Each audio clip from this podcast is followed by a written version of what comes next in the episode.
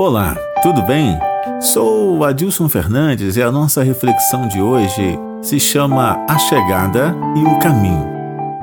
A chegada vamos definir como aquele grande objetivo, aquele sonho, aquela grande meta que você deseja alcançar ou atingir.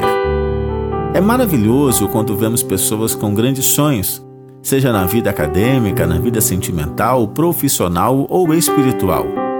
É maravilhoso quando vemos alguém que realmente acredita que pode vencer, que pode alcançar os seus objetivos. Mas, para chegar aonde se deseja, existe o caminho. Este, aliás, é fácil de definir, pois é, como o próprio nome já diz, o caminho que devemos percorrer para conquistar ao que desejamos.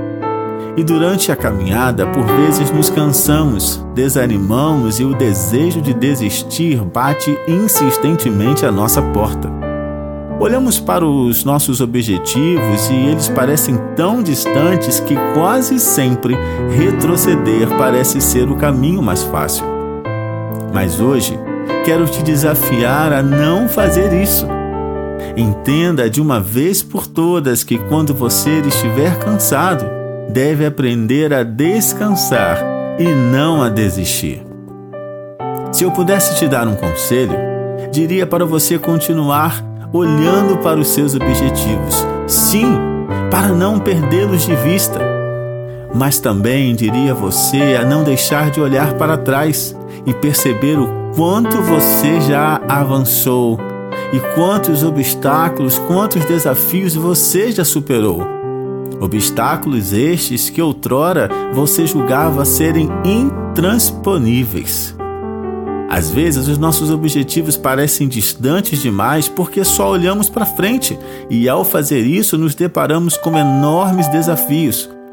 Mas não devemos nos esquecer de olhar para trás, de onde viemos e ver o quanto já caminhamos e o quanto já superamos, o quanto já vencemos. Hoje, eu não sei quão difícil está a caminhada.